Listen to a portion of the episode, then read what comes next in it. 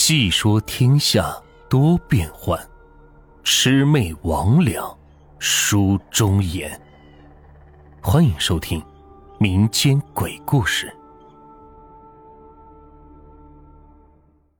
今天的故事名字叫《众生机》。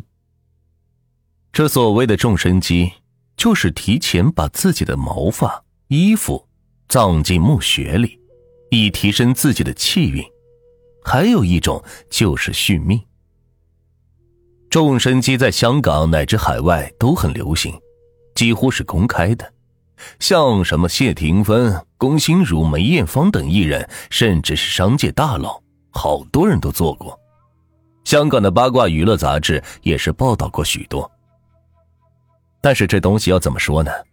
据说很能提升运势，你看看那些明星有多红就知道了。当然了，这运是天注定，这种是属于向天倒运，一旦被反噬了也很严重。有些香港很红的明星突然就英年早逝了，死的还很诡异。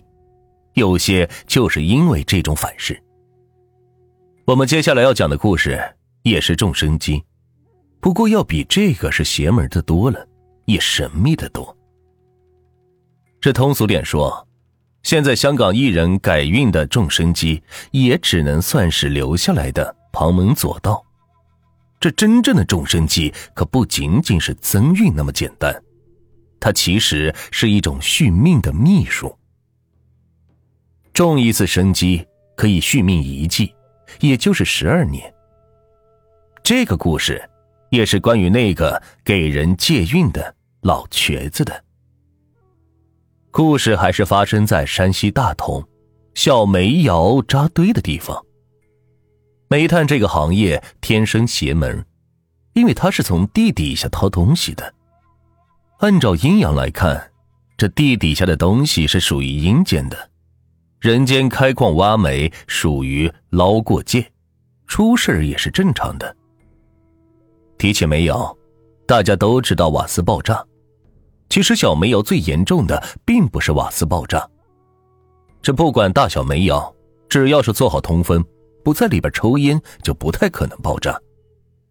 这小煤窑最怕的其实是鬼，是妖，是一些说不清道不明的邪门东西。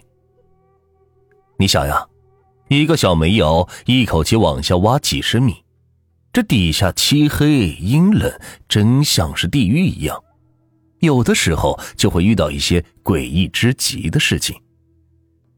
这有些煤窑是挖着挖着就挖不动了，手腕粗的钢钎一打下去就断，甚至还往外喷鲜血。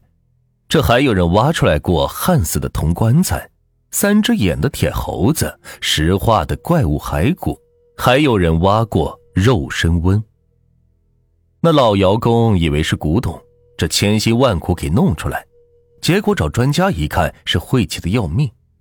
这鬼东西是装和尚尸体的，深埋在地底下，叫做刚葬。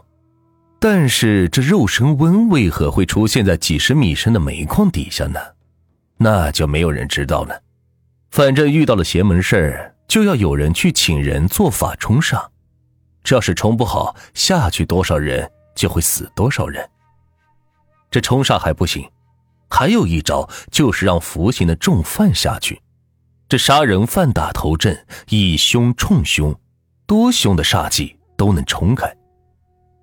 这个事情缘起就是关于小梅有冲煞的，这个回头咱们再说。咱们先来说说那个老瘸子吧。我那个大学同学说，最开始的时候，大家可没看出来这个老瘸子是个高人，只觉得这是一个老骗子。老赌鬼，老烟枪。他住在煤窑旁的一个小棚子里，平时就披着一个油腻腻的大褂子，叼着一杆大烟枪，跟老窑工们是开着极其下流的玩笑。他还是非常喜欢赌钱，最喜欢去的就是那种最低级的地下赌场，大家是赤裸着，抓着一把黑乎乎的钞票，是拼命呐喊、尖叫、叹息。一个个就像是着了魔似的。他不光喜欢赌钱，还喜欢站在旁边看别人赌钱。这输钱了也是一样骂娘，跳着脚骂；赢钱了就请老窑工们喝酒，呲着一口黄牙，躺在老柳树下是说着黄段子。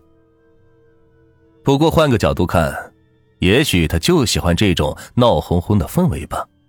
也许是因为寂寞太久，也许是清修太苦，反而向往这种人间的烟火气。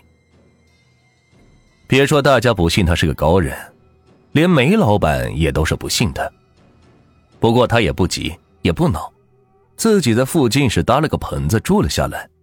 后来是指点了煤矿几次，避免了几次灾难。梅老板这才相信他，开始虚心的向他请教。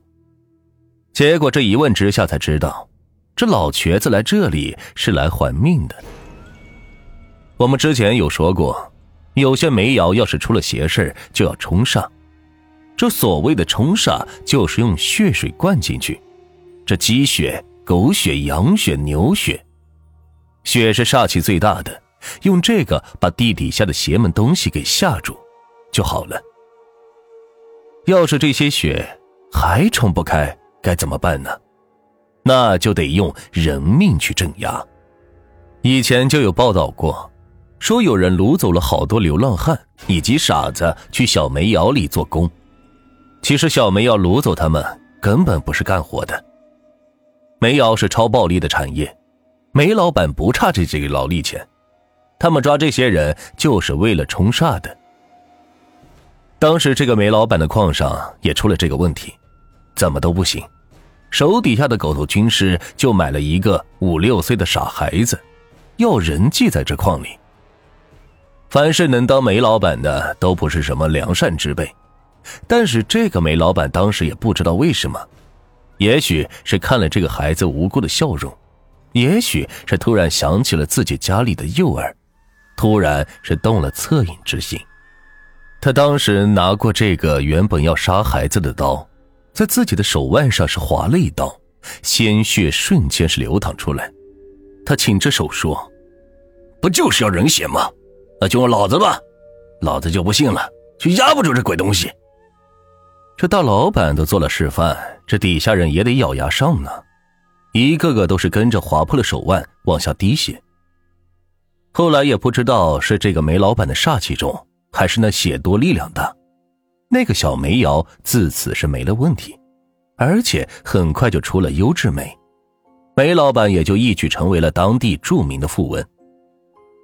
也因为这点彩头，煤老板觉得这个傻孩子还是个福将，于是给人贩子一笔钱，问清楚了在哪儿偷的孩子，派手下人是给他送了回去。这个孩子就是那个瘸子的孩子，当年只有五岁。瘸子当时让手下给梅老板带一句话，说：“等我十三年，十三年后我儿子能养活自己了。”我这条命就还给你。瘸子这次来就是来还命来了。梅老板的眼泪都要掉下来了。古人说：“这君子一诺千金。”这老瘸子一句话是等了十三年，还真过来还命了。他赶紧是扶老先生起来，告诉他：“这来了就好，来了就好，还还什么命呢？”您老就留下来给我做个风水顾问吧。这老瘸子却摇摇头，说：“当年说了十三年后还命，是因为他早就已经掐算过，这个煤老板的阳寿只剩下了十三年，这再不来就来不及了。”煤老板虽然敬重他，但是也有些不自然，问他这话是如何说起。自己今年是刚满五十岁。也算是身强力壮，这年前是刚做了体检，哪能说死就死呢？这老瘸子却说：“你印堂发黑，眉间中断，这是断命之相，是万万错不了的。”见他还不相信，他就告诉梅老板，他身边的口头军师阳寿也尽了，时间就在大后天。这狗头军师当时就乐了，是说。哼，那你说我是怎么死的？这老瘸子就说：“被水给淹死的。狗头军师说：“那行，既然是这样，我就跟老板请两天假，回家办办后事吧。”这狗头军师还真回了老家，他是真的怕，因为这老瘸子之前是指点了好多次，没有一次是不灵验的。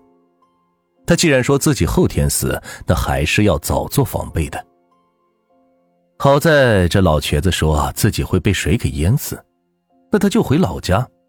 这老家周围十几公里连个池塘都没有，我就看看自己是怎么淹死的。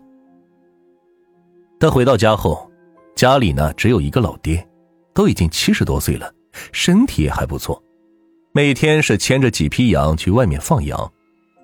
他看到爹爹老迈，想着自己成天在外面是花天酒地的，也没给过老父亲钱，甚至是从来没带老父亲出去玩玩，确实是够不孝的。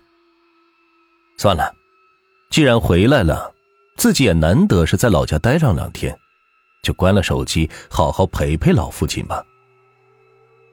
这在家待了两天，屁事都没有。他想着最后一天，只要是躲过去。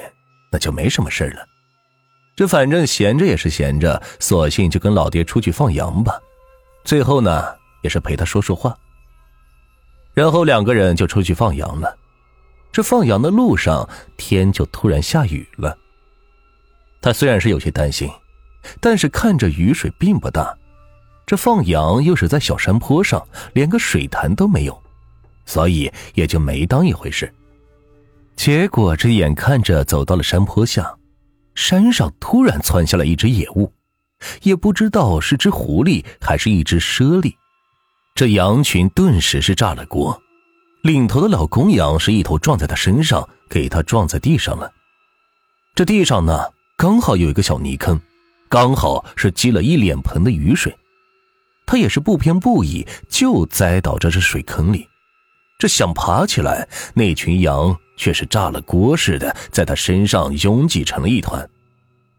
等他老父亲赶过来的时候，是拼命抽散了羊群，发现他已经被这一脸盆的水给淹死了。这噩耗传来，梅老板是真的害怕了，连夜是请老瘸子过来商量对策。老瘸子说：“这狗头军师是自己作孽，怪不得旁人。”他在山上撞到的狐狸是一个女人脱身的，在他那边是等了他几年了。那女人以前是他的一个姘头，后来因为争风吃醋，要把他的事情给捅出去。这狗头军师呢，就给他按到水盆里，活活的淹死了，所以才会有这个报应。老瘸子是安慰梅老板，虽然他也不是什么良善之辈。好在也没做过太恶的事情，所以还是可以续命的。这梅老板很紧张，问他：“这众生鸡又是怎么个种法？”本集就到这里，关于众生鸡，咱们下集再来说道说道。